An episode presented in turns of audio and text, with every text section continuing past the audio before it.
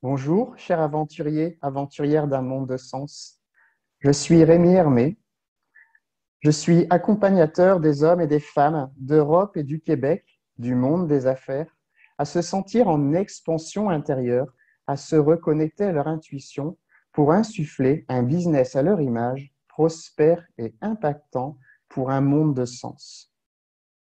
Aussi, explorateur dans l'âme, je parcours le monde en sac à dos depuis plus de 15 ans sur les routes de l'Amérique du Nord et de l'Europe. Des voyages initiatiques dont le but est d'explorer mon intérieur ainsi que d'aller à la rencontre de leaders en affaires spirituels, dont les Premières Nations au Canada, et d'hommes et de femmes qui se sont changés pour impacter positivement le monde sur des sujets variés comme le leadership de cœur, l'éducation, l'environnement, la place des femmes, ou la médecine holistique. Aujourd'hui, je vous emmène à la rencontre de Thierry Janson, un leader et aventurier qui change le monde à sa façon.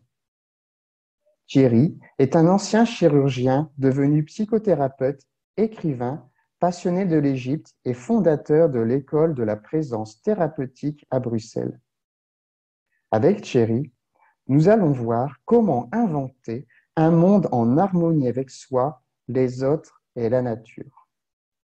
Je vous laisse maintenant avec Thierry une interview enregistrée en janvier 2021. Thierry, pour toi, qu'est-ce que être un aventurier d'un monde de sens?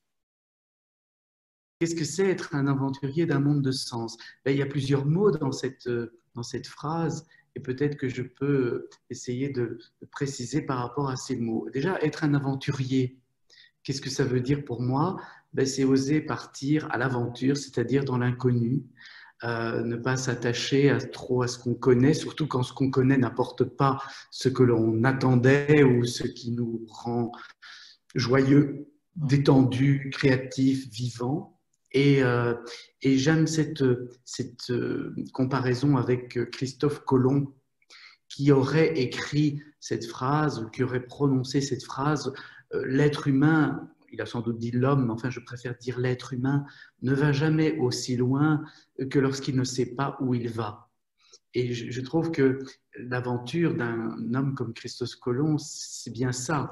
C'est que plutôt que de suivre les côtes de l'Afrique comme l'a fait Vasco de Gama, et s'il avait refait ce voyage, il n'aurait que, trouvé ce qu'il aurait pu lire dans les livres ou, qui était déjà euh, connu et décrit. Et en fait, il est parti à l'aventure sur une intuition et, euh, et, il a découvert beaucoup plus que ce qu'il pensait euh, trouver. Sauf que lui, il était tellement certain de trouver les Indes qu'il croyait être arrivé en Inde. Mais, mais, mais il avait trouvé un nouveau continent. Hein, qu'on sait qu'il avait été visité euh, préalablement par les Vikings, etc. Mais peu importe, pour cette culture-là, à ce moment-là, c'était une découverte, quelque chose d'absolument inattendu. Et je crois que quand on fait ça dans sa vie, ben, on découvre beaucoup plus que ce qu'on aurait pu imaginer. Et euh, de soi déjà, hein, on découvre un, un nouveau continent qui est toujours plus profond en nous, et, puis de la vie tout court, de ce qu'elle peut nous apprendre, de ce qu'elle peut nous montrer, de ce qu'elle peut nous demander aussi, parce que la vie nous demande des choses pour participer à sa, grande danse, à son grand mouvement. Donc ça, c'est les aventuriers. Et alors d'un monde de sens, mais cette notion du sens, moi, elle me, elle, elle me touche beaucoup j'ai d'ailleurs écrit un livre qui s'appelait La maladie a-t-elle un sens? Parce qu'en tant que médecin, c'est une question qui me paraissait vraiment importante. Et j'avais sous-titré Enquête au-delà des croyances. Parce que euh, il semblerait que pour nous, les humains, pouvoir attribuer un sens à nos existences est absolument indispensable. Parce que face à la crudité, euh, à l'apparente absurdité du monde, le stress que ça crée fait qu'on on se sent impuissant et, notre système immunitaire pourrait vraiment en, subir les conséquences, on pourrait être très faible et, mourir. Donc le cerveau humain a besoin de, pouvoir attribuer un sens à tout ce qui se produit et qui peut paraître aberrant ou chaotique et, et sans sens. Et du coup, ça permet non seulement d'apporter une explication à ce qu'on vit, mais en plus à trouver une direction pour ce qui reste à vivre. Et donc, les, aventuriers d'un monde de sens, pour moi, c'est vraiment ces gens qui osent partir dans l'inconnu pour trouver plus d'eux-mêmes du monde et, comprendre mieux, trouver une meilleure explication à ce que tout ça peut vouloir dire, ce que la vie nous demande, ces lois. Et, et, du coup, ben, choisir une direction, avancer, euh, se projeter dans un futur qui a du sens, puisqu'il est basé sur cette signification qu'on a, qu'on a comprise ou qu'on a perçue euh, en allant dans l'inconnu. Voilà. En gros, c'est ce qui éveille maintenant. qui est Thierry? Ah, eh bien, je suis Thierry. Mais en fait, je suis. C'est-à-dire que plus je. en fait, ce n'est pas, pas comme ça que je pourrais le dire. Parce que j'allais dire, plus j'avance dans ma vie, plus je suis. Mais, mais euh, c'est, il y a eu un moment donné dans, mon, mon, parcours, j'ai 59 ans. Je vais avoir 59 ans dans trois mois. Et il y a eu un moment donné, il y a sept ans, où tout d'un coup, c'est-à-dire que je suis une conscience. Je suis la conscience, la même qui est en toi, Rémi, la même qui est en chacun de nous. Pour moi, c'est une évidence.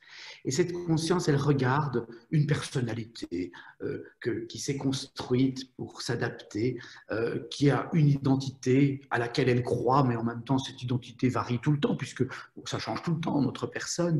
Mais, et, du coup, je ne m'identifie plus trop à cette personne qui s'appelle Thierry et qui est né euh, en, avril 1962, qui, euh, qui euh, a, une passion pour l'Égypte ancienne dès l'âge de 5 ans, qui était un enfant assez mystique.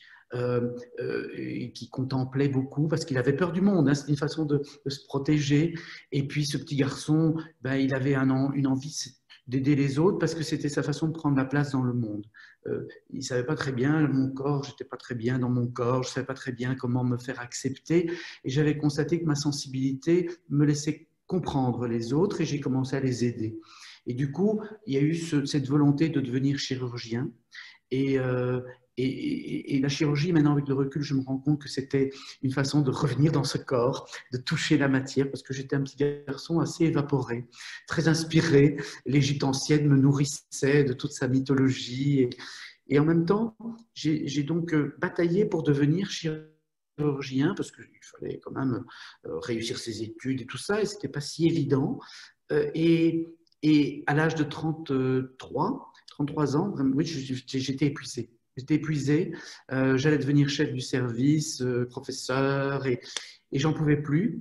Et j'ai entendu une voix qui m'a dit si tu restes là, tu vas mourir. Et je suis parti. En, quelques secondes, j'ai écrit une lettre de démission pour le doyen de la faculté de médecine je suis parti. Et, à partir de là, ben, j'ai commencé à me désidentifier de ce personnage qui avait vécu tout ça.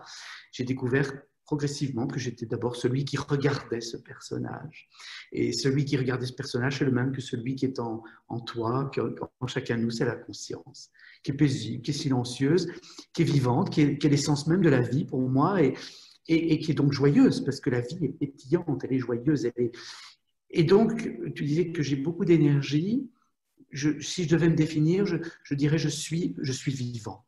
Je suis un, être vivant et donc je suis, même si je peux avoir des phases parce que ma personnalité a peur ou s'angoisse ou rumine, des phases un peu plus sombres, au fond de moi, il y a un feu, il y a une vitalité et je suis content d'avoir la santé, mais je crois que la santé vient à cause de ça aussi, hein, c'est un cercle vertueux et je suis content d'avoir la santé pour faire les choses que cette vitalité m'amène à manifester dans le monde. Voilà.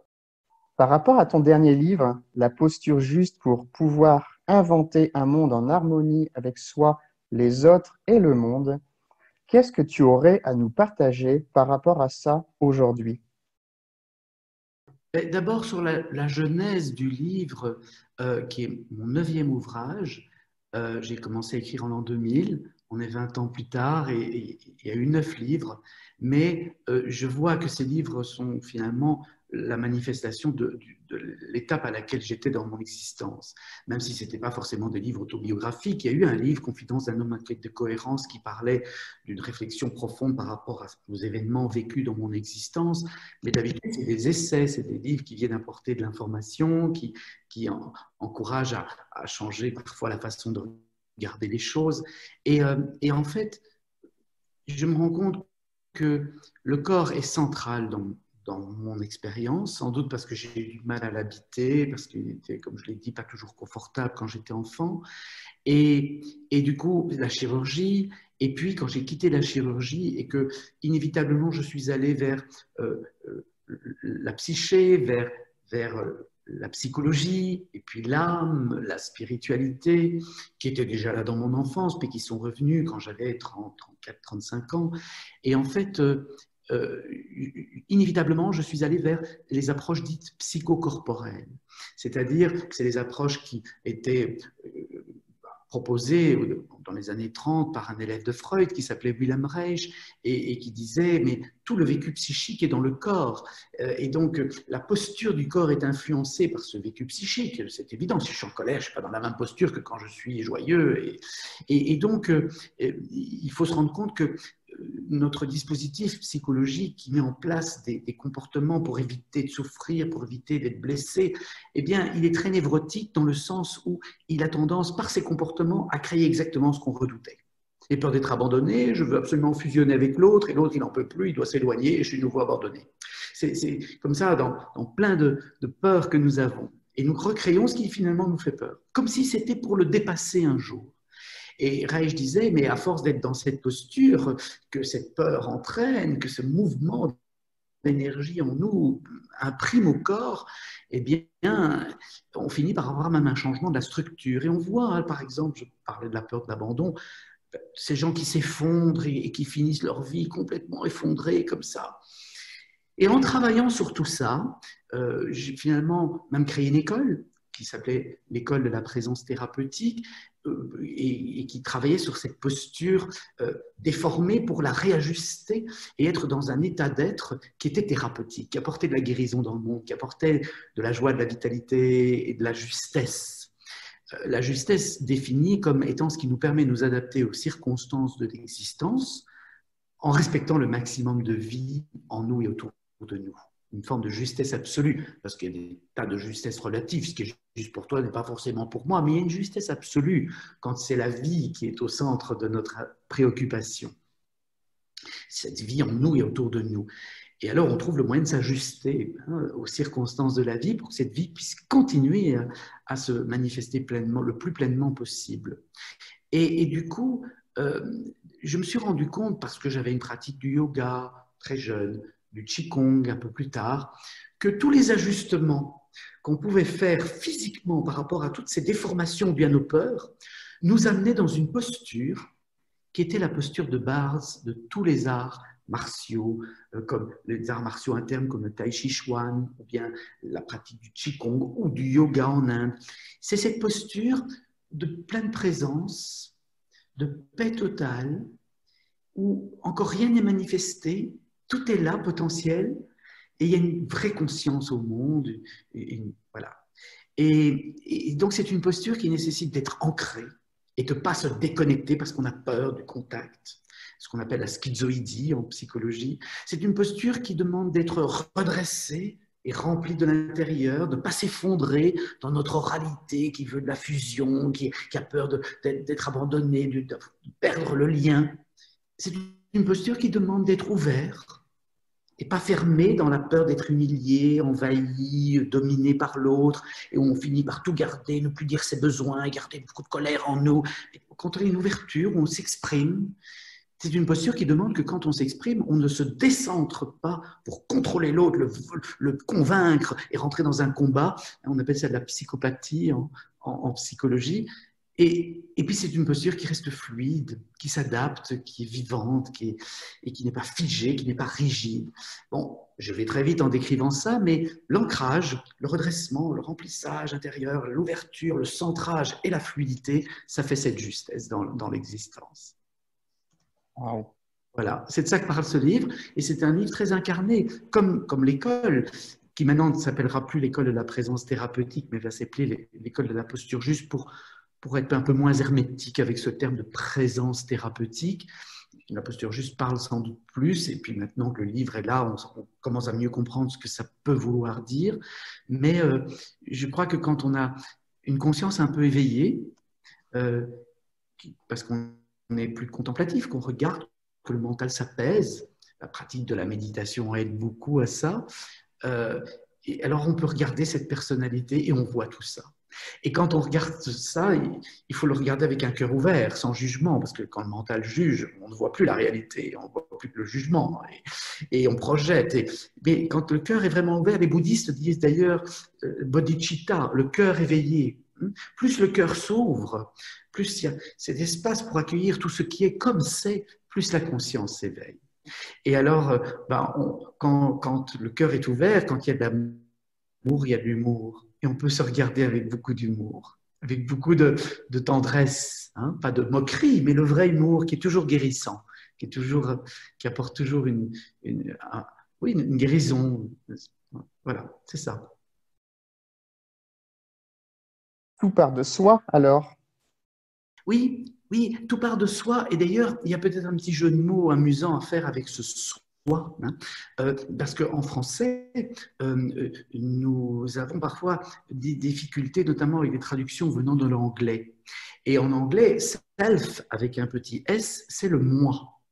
C'est cette entité qui dit moi, qui dit je, je, ego, en latin c'est l'ego, qui est construite par le cerveau. Euh, le cerveau, pour le mental, a besoin, pour parler de lui, de dire moi. Mais ce moi, en fait, c'est un ensemble de phénomènes qui sont passagers, des émotions, des sensations, des pensées, mais tout ça, ça bouge. Hein. La méditation nous montre ça, on le voit à ce moment-là. Et ce soi, avec un petit s, qu'on pourrait plutôt appeler le moi en français, ce self avec un petit s, eh bien, il ne faut pas le confondre avec ce qu'en anglais on va appeler le higher self, pour justement faire la différence avec le petit soi, le lower self, ou bien qu'on va appeler euh, euh, le self avec un grand S. En français, on va appeler le soi avec un grand S. Et le soi, c'est cette conscience, c'est cette présence au monde apaisée. ça n'a rien à voir avec cette personnalité Hein. et, je fais moi la distinction donc entre le soi avec un grand S dont parlait Jung, qui était un élève de Freud, et, qui disait à Freud, tu t'intéresses beaucoup au moi, à la psychose, à la, névrose du moi, mais il y a le soi. Et, les religions s'y intéressent. Le soi qui est ce divin en nous, qui est cette flamme, ce noyau de vie. Euh, et, du coup, bon, Freud et, Jung, ça n'a pas été une histoire très heureuse sur la fin, mais euh, en même temps, en, même temps, euh, merci à Jung et merci à un autre dissident de Freud qui était Wilhelm Reich, qui justement disait oui, il y a le corps dans tout ça, et cette essence, cette vitalité, il faut la libérer en réajustant la posture de, cette personnalité qui vient tout fermer dans ses contractions, l'ouvrons, détendons, fluidifions. Et en fait, euh, le petit jeu de mots qu'on pourrait faire, c'est de dire tout commence par une présence à soi. Une présence à soi, mais d'abord à moi, au, petit soi. Hein. et, pour comprendre cette personnalité, la regarder. Mais dès qu'on est présent à, ce petit soi, à ce petit moi, ben, le soi en nous s'éveille, cette conscience, le soi avec un grand S. Et donc ça devient présence au soi, parce que ce soi n'est pas mon soi, c'est le même soi chez tout le monde. C'est la conscience. Mais du coup, ça, devient présence du soi. C'est-à-dire que nos actes, notre discours même va être teinté de cet esprit, parce que l'esprit, pas le mind des anglo-saxons, mais euh, le vrai esprit, le spirit, hein, euh, l'esprit, eh bien, nous inspire la vie, nous montre le chemin. il nous dit quel élan, enfin, à travers ces élans, il nous emmène sur des chemins. Et du coup, ben, ça devient présence à soi, présence à moi pour commencer, donc présence au soi et présence du soi. Et le soi se manifeste alors dans l'existence. Et, et, et s'il y avait plus ce soit manifesté dans l'existence, le monde ne serait pas ce qu'il est aujourd'hui, qui est plutôt un monde construit par le moi, construit par la peur, la névrose, hein, et, donc la séparation, le chaos, le combat. Mon Dieu.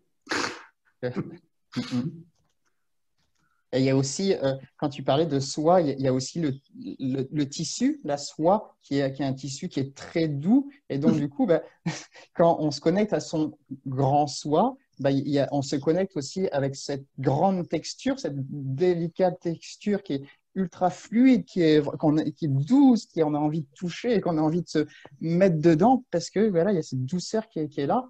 Et quand on ose se connecter avec ce grand soi, bah, on se connecte avec cette soi euh, douce. Avec cette douceur, cette tendresse, cet amour. En fait, le soi, avec le grand S, euh, cette conscience éveillée en nous, euh, cette essence même, parce que c'est ce qui reste quand tout le reste a, disparu. Hein, quand les pensées qui viennent, qui partent, quand les émotions qui viennent, qui partent, quand les sensations qui viennent, qui partent ont disparu, il reste plus que ça, la conscience qui voit tout ça. Hein. Et cette conscience est silencieuse, elle, est paisible, et ce silence n'est pas l'absence de bruit, c'est l'espace dans lequel tous les bruits apparaissent et disparaissent. C'est le fond même de la réalité. Et, et ce qui est beau, c'est que euh, dès que ce, soi est, activé, éveillé, parce que la personnalité, le mental se calme un peu, il y a une immense douceur en nous, une immense tendresse, ce cœur qui est ouvert. Hein. Et souvent on me dit, mais alors comment savoir si ce n'est pas des histoires qu'on se raconte et tout ça? Je dis, ben, écoutez, écoutez votre corps, est-ce qu'il est vraiment détendu? Est-ce qu'il y a cette tendresse? Cette compassion aussi, hein, cette, capacité d'accueillir notre propre souffrance, la souffrance de notre personnalité, la souffrance de la personnalité des autres, dans, un océan de, soi, le silk que, tu, que tu décris à l'instant. Et oui, c'est ça, au niveau de la sensation, c'est ça que ça donne. et, et comment rentrer dans ce soi, donc concrètement? Est-ce que ah, alors, la méditation Oui, ah oui, oui, euh, très clairement. Et, et, euh, je, je, je, disais, la méditation n'est pas sans doute, je crois que c'est la voie la plus directe pour apaiser le mental euh, et puis permettre l'éveil de la conscience. Mais il ne faut pas croire que nous éveillons notre conscience ou que nous éveillons la conscience, puisque ce n'est pas notre conscience, c'est la conscience universelle qui est là au fond de chacun, cette capacité d'être au monde et de constater le monde. Et c'est plutôt cet apaisement du mental qui permet ça. Et la méditation, par le fait qu'elle autorégule l'attention sur les événements qui se produisent dans l'instant présent, elle va entraîner un apaisement du mental. Aujourd'hui, il y a une forme de méditation que l'on appelle la mindfulness en anglais, que l'on appelle pleine conscience en français, qui est une mauvaise traduction, car c'est pas full consciousness, c'est mindfulness. Et le mind, c'est le mental. Donc c'est une méditation de plein mental, mais ça paraît paradoxal puisque c'est fait pour que le mental s'efface un petit peu. Mais c'est cette méditation de plein mental parce que c'est une pleine attention, qui est une des capacité cognitive du mental, une pleine attention et une autorégulation de cette attention sur les événements passagers, éphémères du présent, sensations, émotions, pensées. Et en faisant ça, en faisant cette mindfulness, pleine attention, plus juste que pleine présence, alors euh, que pleine conscience, pardon, alors il y a un apaisement du mental. Et personnellement, c'est venu comme ça, hein, c'est venu au cours d'une retraite que j'appelle spirituel, parce que c'était vraiment un retour très profond que je croyais qui durerait quelques mois et qui a duré trois ans, euh, qui s'est produit il y a maintenant sept ans ou huit ans d'ici. Euh, et cette retraite a été très douloureuse. J'ai vraiment vu ce qu'on appelle dans la mystique une nuit noire de l'âme, c'est-à-dire cette personnalité qui veut pas lâcher, euh, qui veut continuer à faire à sa façon, et l'âme qui souffre parce que l'âme voudrait pouvoir s'exprimer. Et, j'ai vu, c'est revenu. Je croyais que c'était plus là, et c'est revenu. Et j'avais créé un espace pour que ça puisse revenir aussi. J'étais moins affairé par le, quotidien. Et du coup, euh, dans, cette retraite, il y a eu un moment où c'était fascinant. Je me voyais, mais à la limite d'une profonde dépression, profonde nuit noire de l'âme, et j'étais en train de le regarder, sans m'énerver, et même avec humour, et une sorte de grande tendresse pour cette partie de moi que j'appelle la personnalité. Et à partir de là, il s'est installé une plongée dans cette essence, dans ce silence qui est là, qui regarde, qui ne commente même plus, qui regarde, qui accueille, dans une acceptation sans condition, dans un amour inconditionnel. Mais ce n'est pas parce qu'on accueille qu'on se résigne. Après, on fait quelque chose avec ça. Mais inspiré par cette voix de l'esprit qui nous montre un chemin tout à fait différent. Et, on ne rajoute pas de la névrose à la névrose. Et spontanément, je me suis mis à plonger très régulièrement dans ce silence intérieur. Et donc, quand tu me demandes un outil, C'est l'outil pour moi le plus direct. C'est plonger dans le silence intérieur, c'est-à-dire on commence comme en mindfulness, on autorégule l'attention sur la respiration, euh, on revient tout le temps à ça, le mental s'apaise progressivement, et puis on va ouvrir le cœur, mais pas simplement avec de bonnes pensées, hein, c'est surtout l'ouvrir physiquement, détendre. C'est un acte tantrique. Le tantra, c'est vieille tradition à la fois contemplative et physique qui a donné lieu au yoga, au qigong en Chine, et qui fait que les spiritualités de l'Orient sont restés beaucoup plus centrés sur le corps. Qu'en Occident, on est parti dans l'intellect et on était capable de dire Dieu est amour et si tu ne me crois pas, je vais te tuer. Extraordinaire, hein, comme l'intellect peut délirer à un moment donné. Mais, mais, mais, si on avait senti dans notre corps ce que c'est de tuer l'autre et de, de, créer un drame dans sa vie, on ne pourrait plus tuer. Mais quand on est déconnecté, on peut faire beaucoup de choses. Quand le cœur est fermé. Et donc, euh, cette plongée dans le silence, elle passe par cette ouverture du cœur cette détente profonde qui fait que le mental s'apaise encore plus profondément. Et à un moment donné, il y a toujours bien sûr des pensées, des sensations, des émotions, on peut les constater, mais on peut commencer à entendre ce qu'il y a entre ces pensées, entre ces émotions, à l'arrière-fond, et c'est du silence.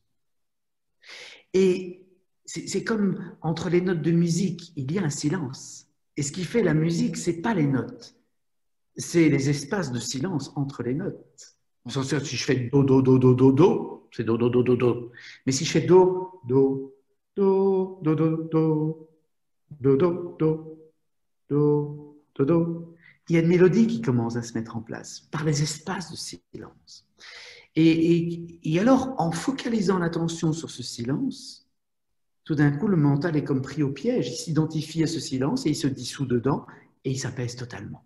Et alors, il y a des éclairs extatiques, hein, c'est Et on est au bord comme d'un gouffre parce que le, moi se dissout là-dedans. Et en même temps, c'est leçon d'humilité. Tu as à peine connu ça que déjà le moi dit Oh, j'ai vécu une expérience particulière. C'est déjà fini. C'est déjà fini. C'est j'ai. Hein.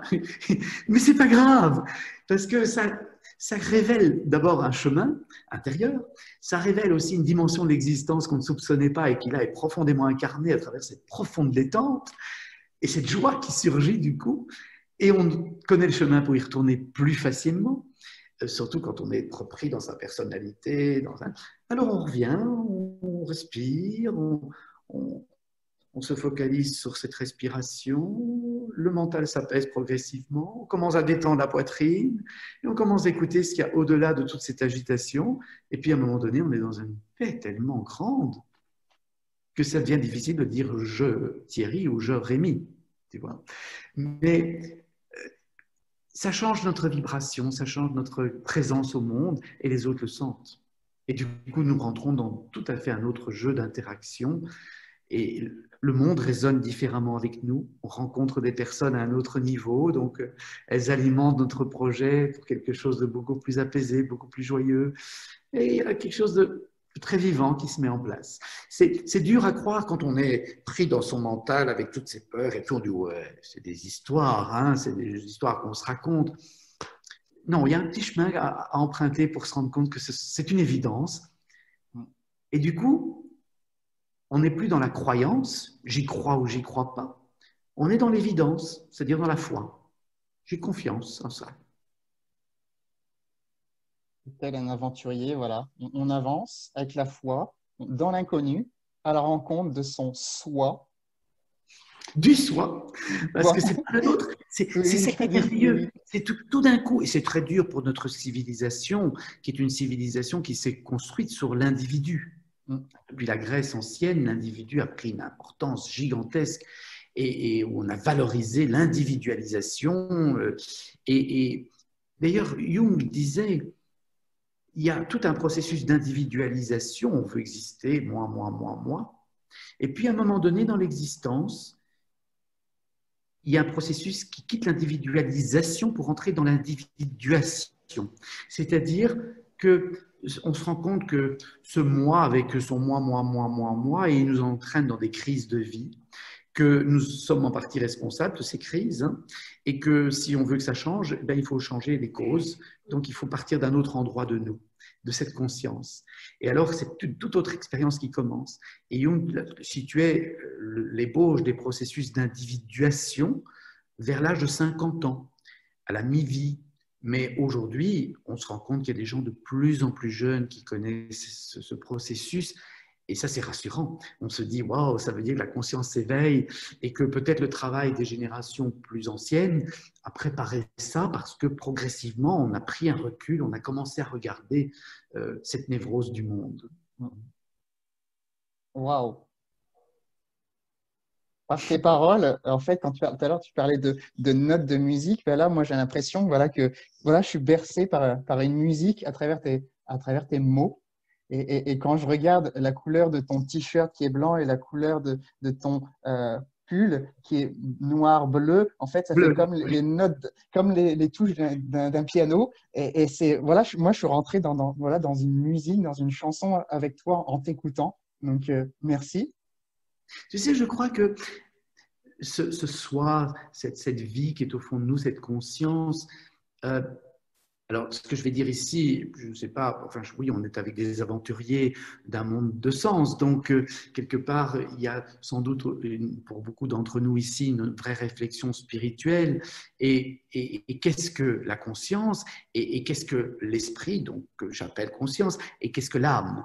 Et, euh, à partir du moment, et toutes les, toutes les, imageries, les, les métaphores spirituelles racontent ça à partir du moment où, si le fond de la réalité, c'est la conscience, la pure conscience, c'est pas cette capacité de mettre des mots sur les expériences que l'on fait, hein, ça c'est encore du mental, c'est une conscience intellectuelle, mais cette pure conscience qui est juste présence au monde et accueil du monde, eh bien, si c'est ça le fond de la réalité, cette vacuité dont parlent les bouddhistes, hein, ce vide rempli de tous les possibles encore non manifestés, hein, eh bien, peut-être cet espace quantique d'émergence. Hein, c'est peut-être que la science va arriver à nous montrer ça, qu'il y a un fond de la réalité qui est un espace de tous les possibles, mais encore non manifesté, et il y a des probabilités de leur manifestation. Eh bien, si vraiment alors c'est ça, et que c'est de la conscience, la nature même, l'essence du monde et de l'être, pour que la conscience soit conscience, il faut qu'elle soit consciente d'elle-même. Mais comment peut-on être conscient de soi-même si on n'a pas un espace pour se regarder? Or, si la conscience est, ce point encore non manifesté qui contient tous les, possibles non manifestés, il n'y a pas d'espace. Elle est comme en dehors du temps et de l'espace, elle est non locale, et c'est ce que la physique quantique nous montre d'ailleurs avec ses, expériences de, de bilocalisation, etc. Et si on a compris ça, que la conscience, pour être consciente d'elle-même, a besoin d'un espace, on comprend que la conscience va exploser, va comme dans un Big Bang. Et toutes les parties, tous les possibles qui étaient contenus en elle vont s'éloigner les uns des autres, c'est-à-dire qu'il va y avoir une distance, et cette distance crée un temps. Parce que dès qu'il y a un espace, il y a un temps pour le parcourir. Et donc ça veut dire que tous ces possibles rentrent dans l'espace et le temps, et se déroulent, se révèlent, se manifestent dans l'espace et le temps. Et que chacun de ces possibles, on peut l'appeler une âme. Et que, alors, toutes les âmes qui sont là et qui vivent une expérience dans le, temps possible se, manifestent euh, dans, le temps et l'espace, eh bien, nous, chacun, chacune des âmes, nous faisons l'immense travail de la conscience qui devient consciente d'elle-même. C'est-à-dire que en te regardant vivre, eh bien, je vois une partie des possibles qui, qui étaient contenus dans la conscience de départ, dans la source, et toi, en me regardant vivre, tu vois une autre partie de ces possibles. Et nous comprenons aussi en jeu de miroir ce que nous ne voulons pas voir chez nous, on le commence à le voir chez l'autre. Et c'est la conscience qui devient consciente d'elle-même. C'est vertigineux, c'est vertigineux. Et nous sommes alors dans une création infinie de possibles qui, qui, se déploient dans le temps et dans l'espace. Tu vois? Et, euh, et donc oui, quand on a compris ça, notre petite personnalité est importante mais il ne faut pas s'y accrocher. Il y a quelque chose de beaucoup plus grand que ça qui est ce qui nous unit tous et ce qui nous baigne tous, qui est la conscience que vous pouvez appeler Dieu si vous avez envie de l'appeler Dieu, euh, la source, la lumière, peu importe, hein, c'est la conscience. Thierry, quel serait ton mot pour la fin? Qu'aurais-tu envie de nous partager? Évidemment, j'aurais tendance à dire, surtout dans les périodes que nous vivons là, parce qu'on sent bien qu'on vit quelque chose vraiment d'historique. Je crois que c'est le changement d'une civilisation, mais c'est peut-être même, c'est même pas un changement de société qu'on est en train de vivre. C'est le changement d'une civilisation et c'est sans doute aussi le changement d'une ère. De la même façon qu'on est passé du paléolithique au néolithique, on est sans doute en train de passer dans une autre ère. Et, cette conjonction fait quelque chose d'inouï. Euh, euh, et, du coup, ça doit passer par un chaos.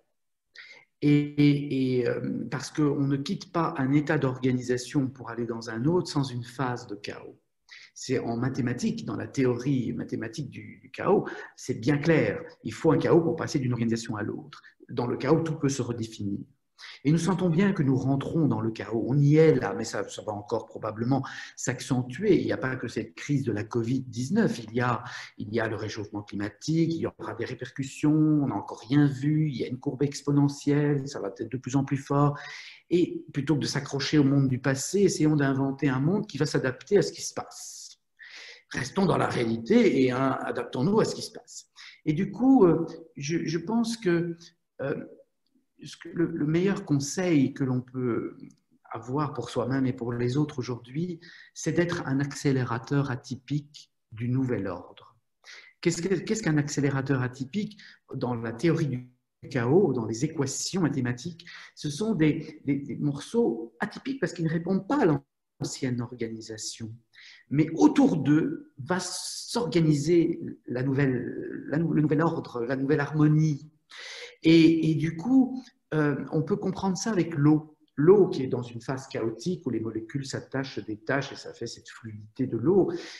Si on refroidit sa température, il va y avoir un cristal qui apparaît à un endroit, un cristal à un autre, puis un troisième endroit. Et ces cristaux sont les accélérateurs atypiques de la cristallisation globale de toute la, de toute la masse d'eau. Et dans une société, c'est la même chose quand le chaos arrive, parce qu'il y a un changement qui se prépare, eh bien, euh, chaque individu peut devenir un accélérateur atypique. Et moi, si j'ai créé cette école, si je me permets d'écrire, si je réponds à tes questions, c'est simplement pour nous encourager à commencer à regarder autrement, à nous voir autrement, à voir le monde autrement, à surtout nous comporter autrement, parce qu'il faut une vraie cohérence entre ce que je pense, ce que je dis, ce que je fais. Et alors, on devient un accélérateur atypique d'une autre organisation. Et moi, je le fais avec mes moyens, mon histoire. Euh, tu peux le faire avec tes moyens, ton histoire, un autre avec ses moyens, son histoire. Et alors, baigné par la même intention, par la même vision, par la même, représentation de ce qu'est le monde et nous-mêmes dans ce monde, on crée une autre organisation, une autre civilisation. Donc, je nous recommande, c'est ce que je nous souhaite à toutes des, des accélérateurs atypiques d'un monde de paix, de silence, de, conscience surtout, et de vérité, parce que je trouve qu'on vit dans le mensonge. On se ment à soi-même, on se raconte des histoires, on croit être quelqu'un et on ne voit pas vraiment qui on est, on fait croire aux autres, et puis des mensonges beaucoup plus gros que ça, euh, que ce soit dans le monde de la politique, dans le monde de l'entreprise. Il faut arrêter de mentir, il faut se regarder, il n'y a pas de chemin de vie, de chemin spirituel sans une profonde honnêteté avec soi, profonde conscience, on accepte, on regarde, je suis tout ça, je suis tous ces paradoxes, c'est pas grave en soi, mais c'est important. C'est pas grave, mais c'est important. Et puis, une profonde authenticité avec l'autre. On n'a pas à faire croire ce qu'on n'est pas. Il n'y a pas à avoir honte de ce que l'on est. Et de toute façon, ce que l'on est tout au fond, c'est pas cette personnalité, c'est du silence, de la paix, de l'amour. Alors, mm. allons-y, quoi. Dedans. Ouais. Ben, merci, merci à toi, merci à vous tous qui là pour partager ce moment. Hein. Message là, c'est puissant. Euh, merci, très spécial cette rencontre. Waouh, quelle belle âme. Euh, chérie, ça me parle tellement. Euh, voilà, il y, a tous ces messages là de, de puissance. Et ça, c'est un très beau mot, la puissance. Et d'ailleurs, j'essaie toujours d'apprendre et de faire sentir dans le corps euh, aux élèves euh, qui, suivent ce chemin la différence entre la puissance et le pouvoir. Parce que le pouvoir, ça, nécessite de se décentrer, de, sortir de soi pour exercer une, action, un contrôle sur le monde. Hein. Euh, alors que, et ça, je veux dire, on s'épuise à faire ça, on, se désancre. Alors que la puissance, ça demande simplement de s'asseoir dans l'évidence, de rayonner de tout ce que on est là au fond, et il n'y a rien à prouver, il n'y a rien à convaincre, il y a, y a juste à être, il n'y a rien à faire. Et là, on ne perd pas d'énergie. Elle se, elle se régénère sans cesse. C'est la, la, fontaine qui, qui, continue à jaillir. Euh, et, oui, être dans sa puissance, dans la puissance de la vie en nous. C'est ce que je peux nous souhaiter à tous. Et à notre civilisation, de retourner là-dedans. Parce qu'on l'a quand même bien écouté, malheureusement. Oh oui, oh oui. oui.